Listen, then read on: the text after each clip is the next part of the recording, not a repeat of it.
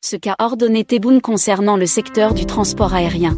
Le chef de l'État a ordonné de revoir le fonctionnement d'Air Algérie, conformément à un plan moderne aux normes internationales. Il a aussi demandé de redynamiser la navigation aérienne à travers les différents aéroports du pays, étant des structures stratégiques susceptibles de relancer le trafic aérien, selon le communiqué de la présidence. Abdelmajid Tebboune a également ordonné de préparer le parachèvement, dans les plus brefs délais, de l'opération d'acquisition des avions, dans le cadre du renouvellement de la flotte aérienne algérienne. Le prochain Conseil des ministres devra trancher sur le dossier, selon la même source.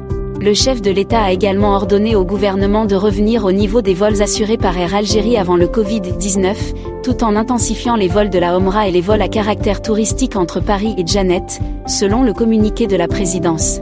À ce propos, il faudra souligner que le premier vol touristique entre Paris et Janet est programmé pour le 17 décembre prochain par la compagnie Air Algérie.